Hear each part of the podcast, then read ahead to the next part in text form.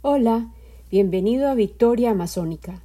Este es el episodio número 18 de nuestra cuarta entrega y se titula El regalo finito del tiempo. Hola, querido escucha.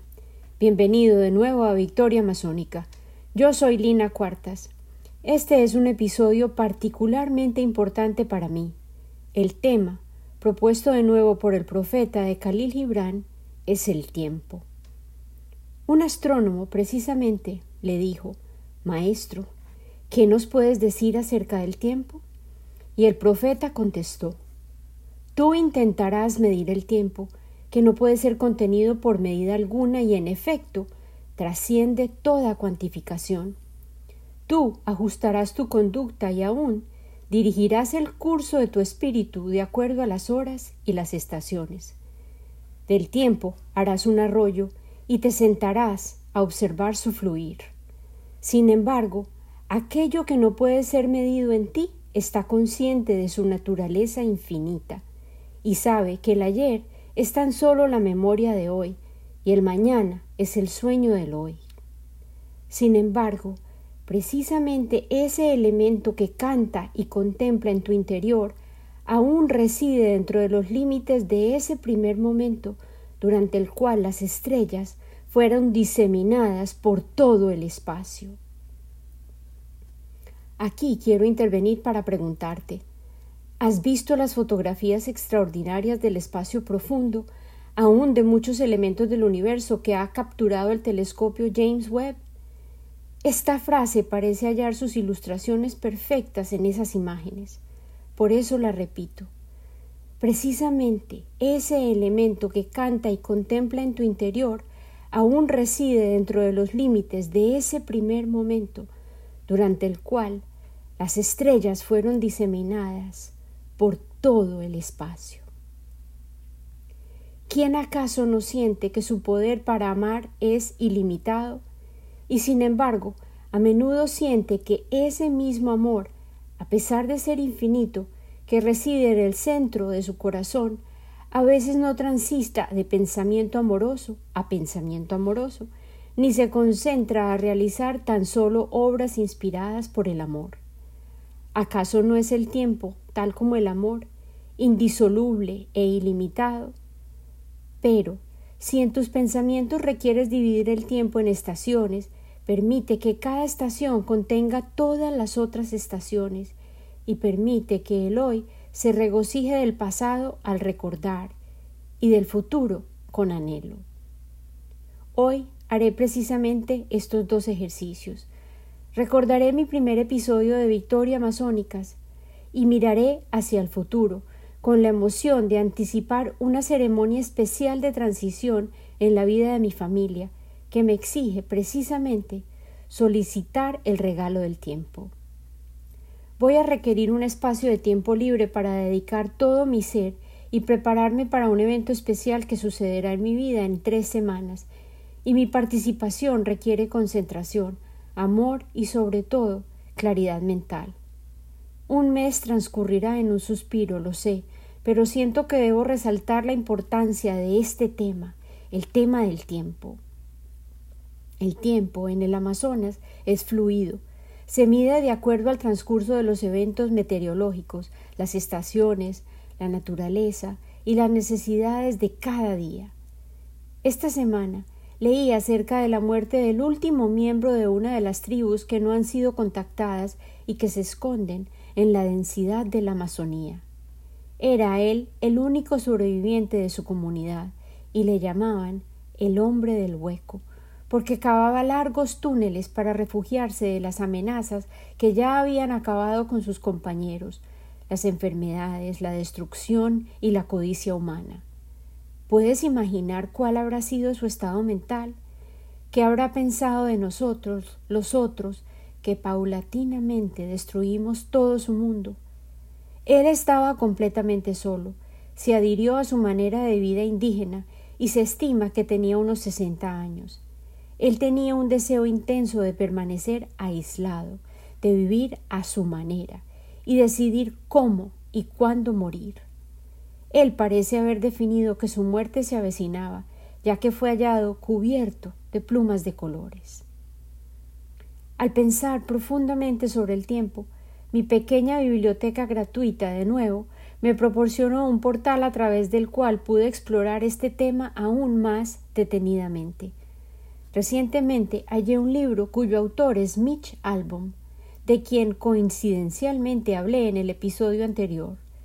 Un librito rojo, bellamente encuadernado con cubiertas de paño rojo y cuyo título, grabado en letras mayúsculas doradas tan solo en el lomo, proclamaba El dueño del tiempo.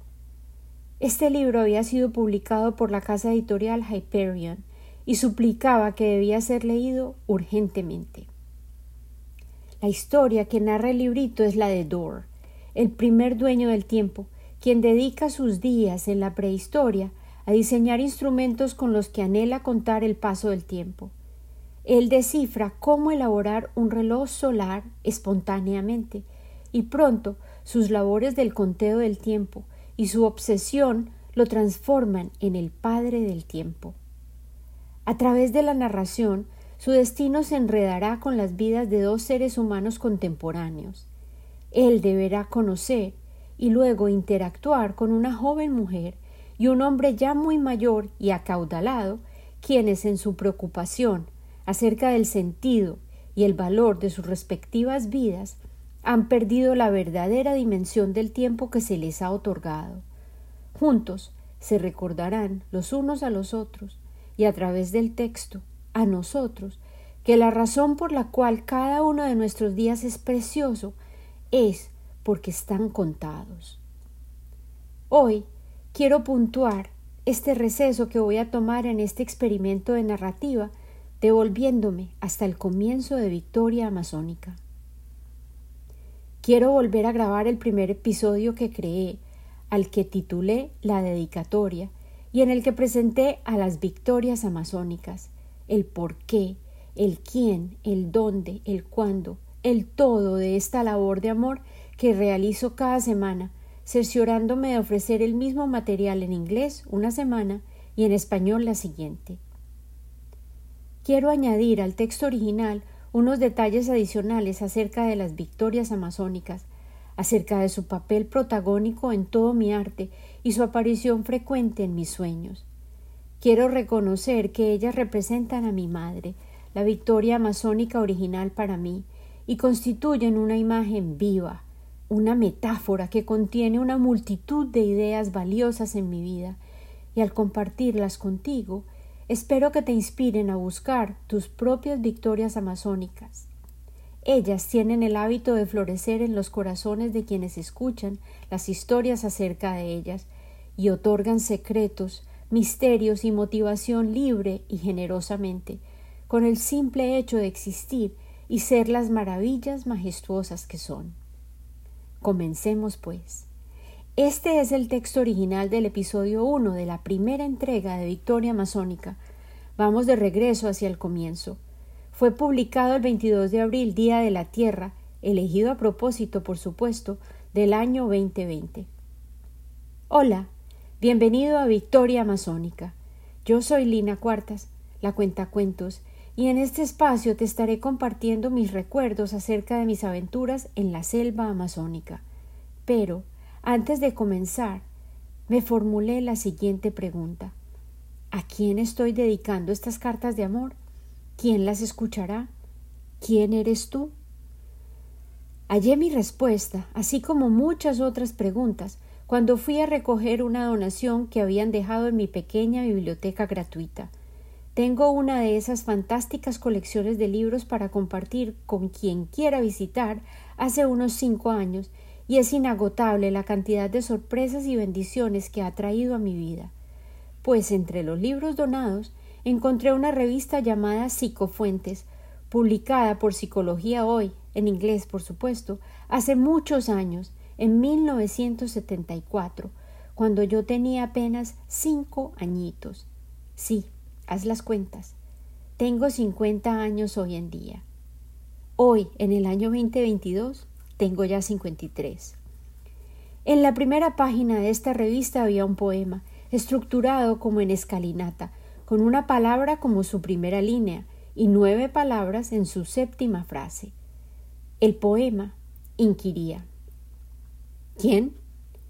¿Quién eres tú? ¿Quién eres tú para pensar? ¿Quién eres tú para pensar qué? ¿Quién eres tú para pensar que puedes? ¿Quién eres tú para pensar que puedes cambiar? ¿Quién eres tú para pensar que puedes cambiar el mundo? Y sí, yo soy tan solo una pequeña humana, una mujer, una madre, una escritora, una maestra, una artista, una hermana, una esposa, una amiga, un individuo. Y nada de lo que he logrado en la vida lo he alcanzado sola. Todo éxito menor o sustancial que he disfrutado ha sido el producto de muchas intervenciones, algunas accidentales, otras concertadas, en las que otras personas han contribuido para que yo lograra los propósitos que trazaba en la jornada. Al compartir mis historias, espero que tú también recuerdes este hecho extraordinario. Cada uno de nosotros es tan solo una pequeña parte de un colectivo enorme llamado humanidad. Hoy, abril 22 del año 2020, Día de la Tierra, momento histórico en que nuestras realidades han sido radicalmente alteradas por un virus invisible y sin embargo poderoso, nos vemos sujetos al aislamiento. Nos hemos visto obligados a distanciarnos forzosamente de nuestros amigos, familiares y nuestras redes de apoyo. Estamos sorteando este capítulo tan confuso sin todas esas relaciones cruciales que llenan nuestras vidas de sentido. Sospecho que la relevancia de lo que estoy tratando de decir acerca de la importancia de la comunidad tal vez sea más fácil de entender precisamente por la crisis que estamos viviendo juntos. Esta situación en la que nos encontramos todos nos exige pensar en el bien del colectivo y ponerlo por encima de nuestros deseos personales. En la selva amazónica, esa conciencia es básica. Nadie puede sobrevivir en ese medio ambiente tan hostil solo.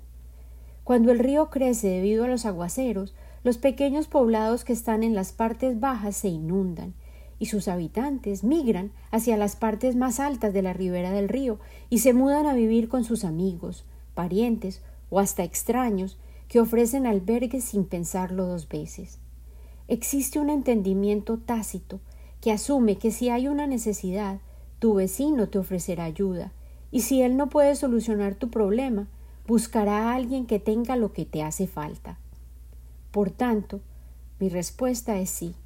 Creo que puedo cambiar el mundo, de historia en historia, de cuento en cuento. Y sí, también creo que tú puedes cambiar el mundo al compartir tu propia historia. Es a ti ser humano con quien coexisto en este mundo, con tu corazón abierto y dispuesto a escuchar, a quien dedico victoria amazónica. He visto tus ojos tantas veces, me persiguen, un par de ojos rodeados por árboles y ramas, son una escena que se repite en mis sueños. De vez en cuando son sabios y curiosos. A veces se ven cansados y llenos de experiencia, y otras más son infantiles y brillantes. También varía su color y su forma, pero siempre sostienen mi mirada. Me preguntan, sí, pero también me contestan y ante todo me desafían. ¿Quién?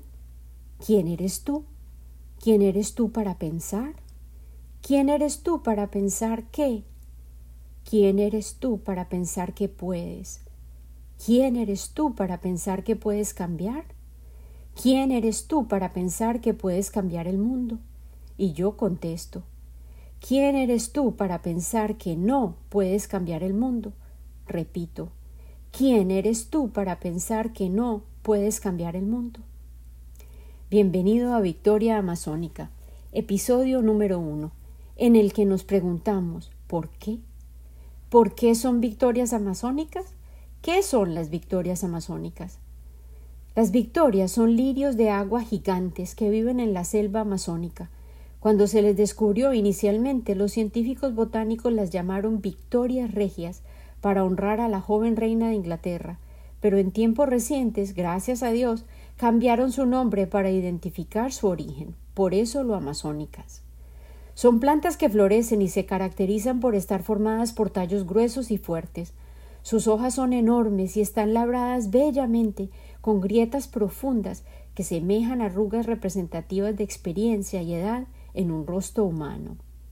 Las hojas abren lentamente a partir de capullos enrollados cuidadosamente que están cubiertos por espinas. La parte inferior de cada hoja tiene un tono purpúreo que contrasta con el verde oscuro de la parte superior que se intensifica a medida que la hoja se aplana para cubrir el agua. La forma en que el magenta y el verde se combinan en esta planta parecen el resultado del sueño de un artista. Sin embargo, las estrellas del espectáculo son las flores. Algunos expertos han comparado su aroma con la piña madura, pero en realidad no es olor de fruta, es un aroma que penetra en el aire y parece concentrarse y luego diluirse a medida que la flor va mutando.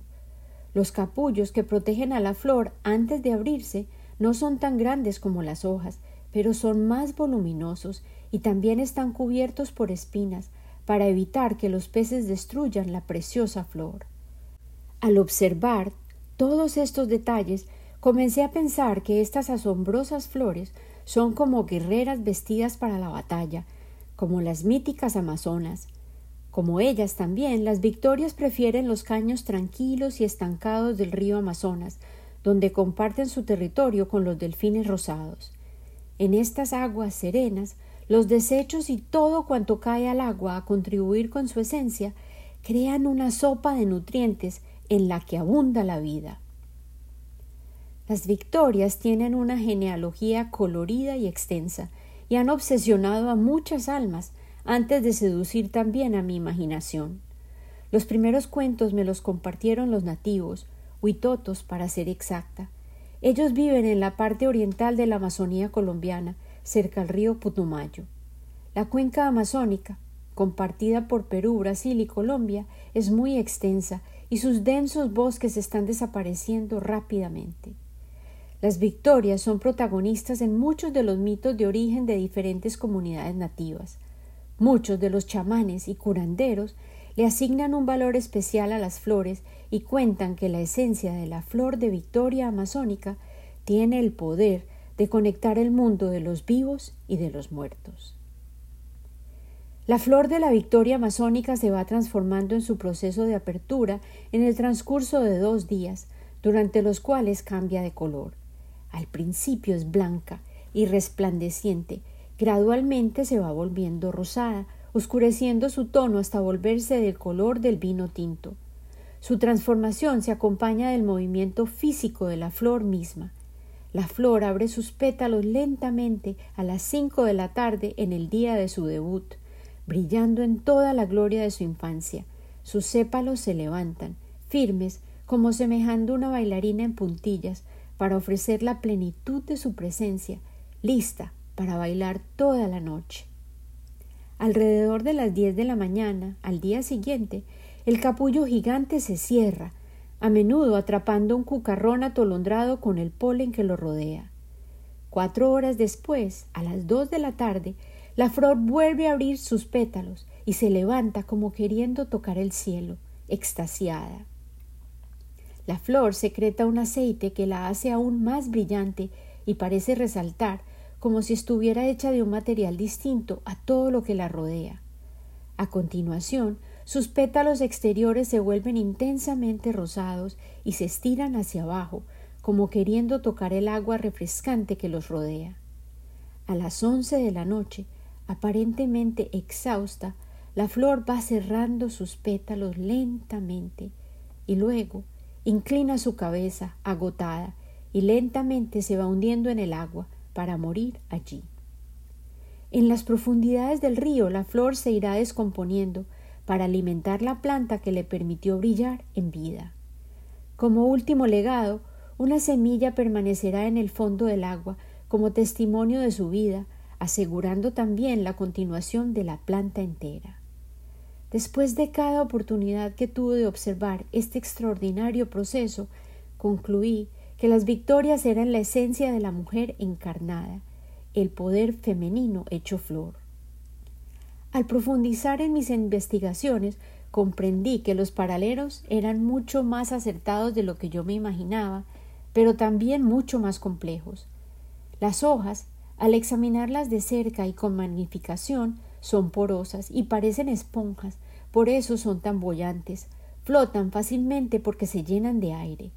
Parecen indestructibles de lejos, pero en realidad son vulnerables, tal como la mujer.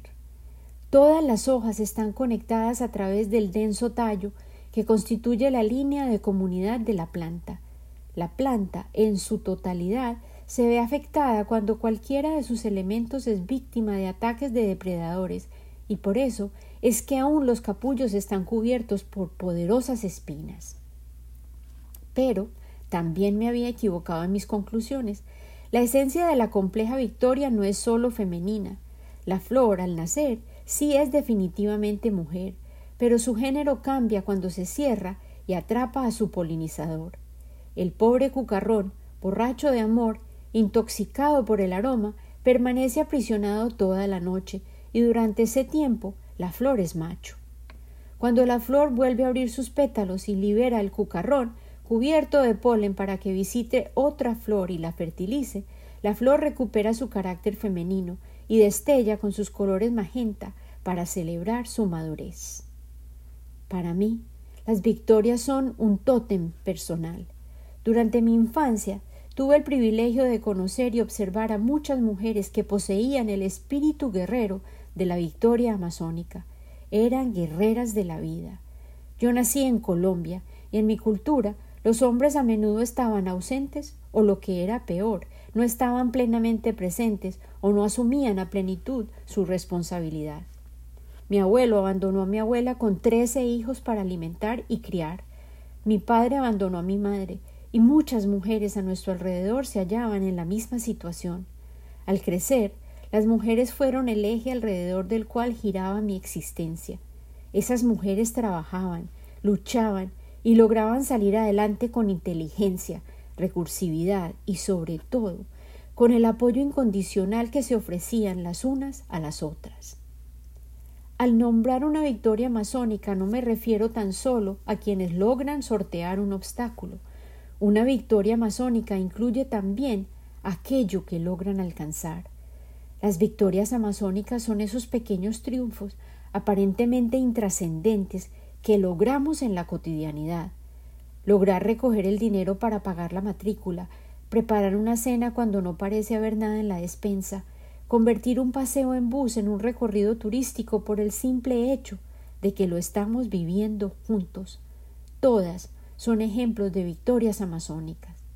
Estos pequeños logros que obtenemos dentro de nuestras vidas modernas, tan aceleradas, de repente parecen mucho más evidentes e importantes en nuestras vidas, ahora confinadas al encierro de esta cuarentena, y merecen ser celebradas.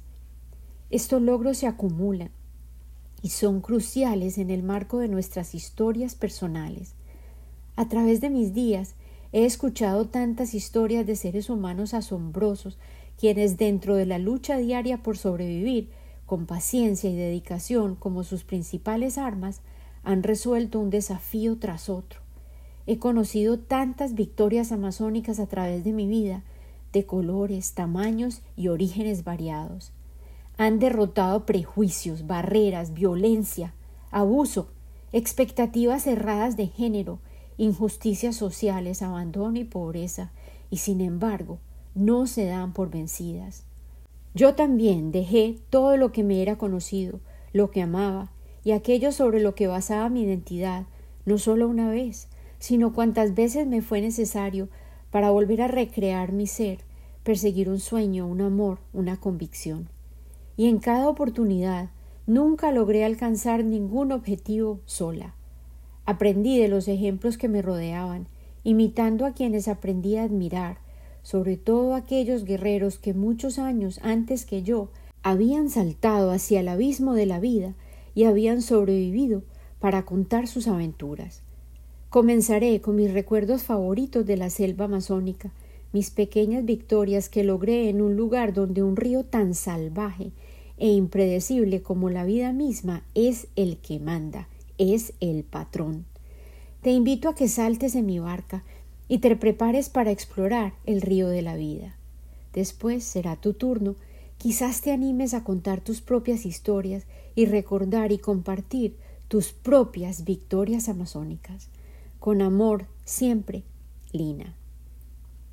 Hoy es 16 de septiembre del 2022 y al leer en voz alta estas palabras que escribí hace tanto, permanecen inmutables en el tiempo, con poder y significado que no ha disminuido. De hecho, al persistir en escuchar la imagen viva que las victorias amazónicas continúan siendo en mi vida, me convenzo cada día más que poseen una naturaleza autónoma y llena de su propia voluntad.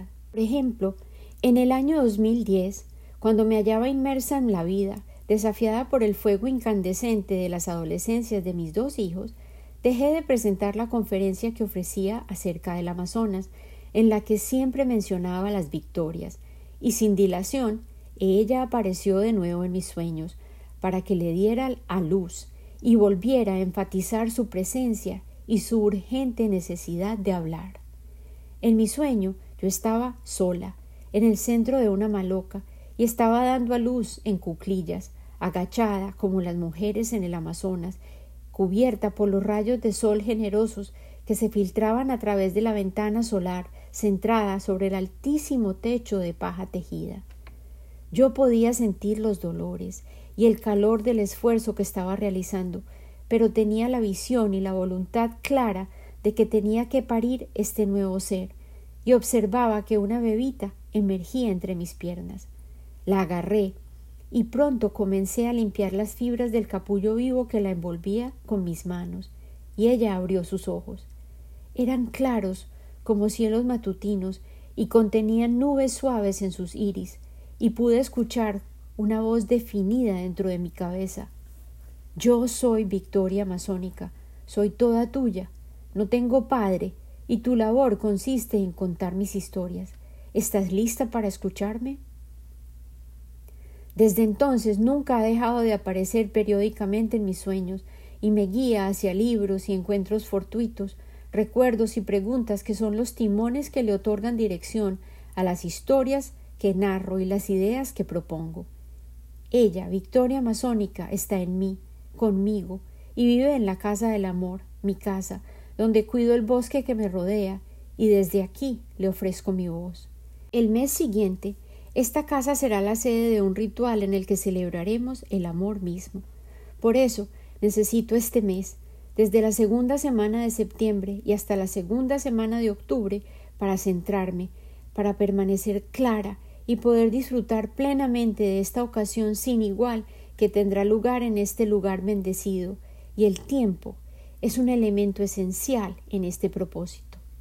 Esta semana, con este episodio en español, me despido, siendo la voz y contando la historia de la victoria amazónica de nuevo, su majestad el loto enorme del Amazonas.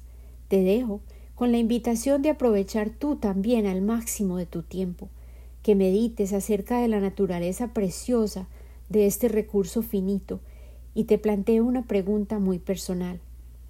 ¿Qué te haría alejarte de tus compromisos habituales para regalarte a ti mismo el regalo del tiempo? Con amor y gratitud, siempre, Lina.